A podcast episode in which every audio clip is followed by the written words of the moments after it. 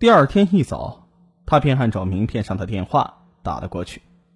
对方约他当天下午到位于威海路的一个写字楼里试镜。下午两点，经过一番精心的准备，秦思思来到约定地点。一进门，经纪人李松便将灯光、摄像、服装等工作人员一一介绍给他，又安排一个年轻的女助理陪他去换衣服。第一次在众目睽睽之下只穿三点式，秦思思害羞极了，迟迟不敢脱下外衣。助理见状，轻声的鼓励他说：“你的身材这么好，就应该骄傲的展现出来给人看呢。再说了，我们的广告内容都很健康，你不用担心。”秦思思一咬牙，终于换上了广告商指定的内衣。广告商对秦思思的凹凸有致的身材，特别是她的三十二 F 的胸部，非常的满意。经过几天的拍摄，广告片顺利的完成。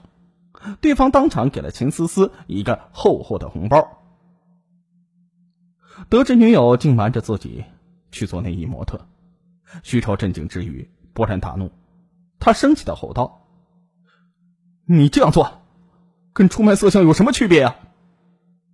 秦思思很委屈，反驳道：“这是光明正大的拍广告，很多大牌明星都拍过，有什么大惊小怪的？”两个人。不欢而散。冷战一个多星期之后，秦思思主动找到男友和解。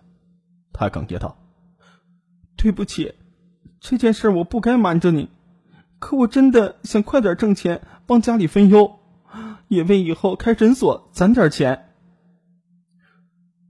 可是演艺圈，他就像是个大染缸，我真怕。”徐超不忍心说下去。最终，秦思思向男友表态：“即使我将来在圈内混，我也一定会坚守底线的，绝不会让自己同流合污。”徐超见女友主意已定，只得默认，但他的心中仍然是充满了担忧。这次内衣广告发布之后，秦思思的傲人身材很快就博得了大众的眼球，广告在网络上的点击率高居不下。广告商趁热打铁，又找她拍摄了几组广告。二零一零年十月，中国时尚内衣模特大赛开幕，主办方力邀秦思思参加。在广州赛区的现场，选手们个个青春靓丽，为了获奖，他们都使出了浑身解数来吸引评委和观众的眼球。而从未受过任何专业训练的秦思思，则显得相形见绌。秦思思。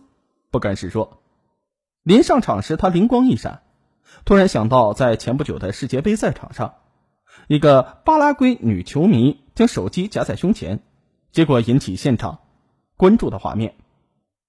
他来不及多想，就掏出手机，塞进胸前的乳沟处。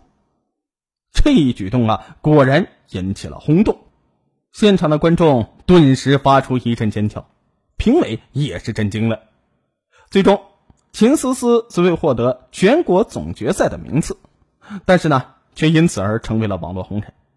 网友们甚至将其封为“中国乳神”、“内地叶子妹”。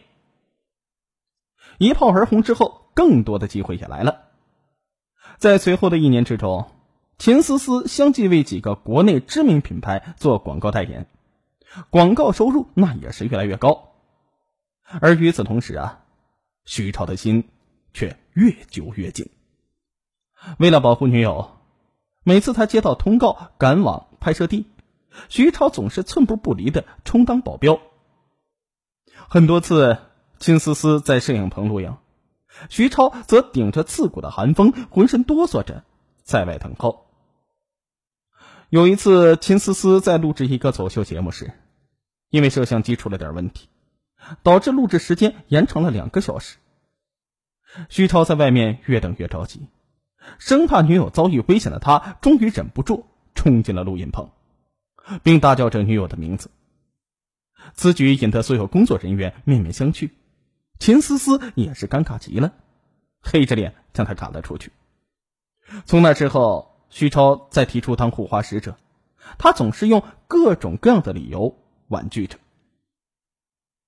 二零一一年十月的中旬，秦思思应邀到北京参加完一个活动之后，又接着到位于东城区的一个写字楼内试镜。在那里呢，一个名叫做王强的人接待了他。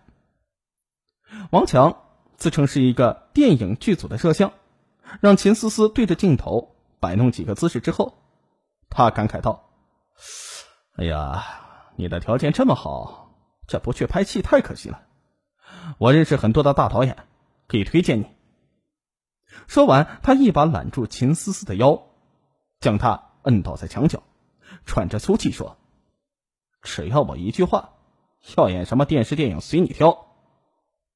秦思思吓坏了，一把推开他，夺门而逃。回到酒店，秦思思仍然是害怕的瑟瑟发抖。而同居的一个名叫燕燕的模特得知事情始末之后，轻描淡写的说：“这么好的机会，很多人求之不得，你干嘛拒绝呀？”燕燕告诉他：“干这一行啊。”有些人为了获得一个小小的角色，打破头也要争先恐后的送上门被钱，让大腕导演钱，还不一定能够解决问题。剧组里的摄像、灯光、场记等等，个个呢也得伺候到位。燕燕的一句话，听得秦思思那是胆战心惊。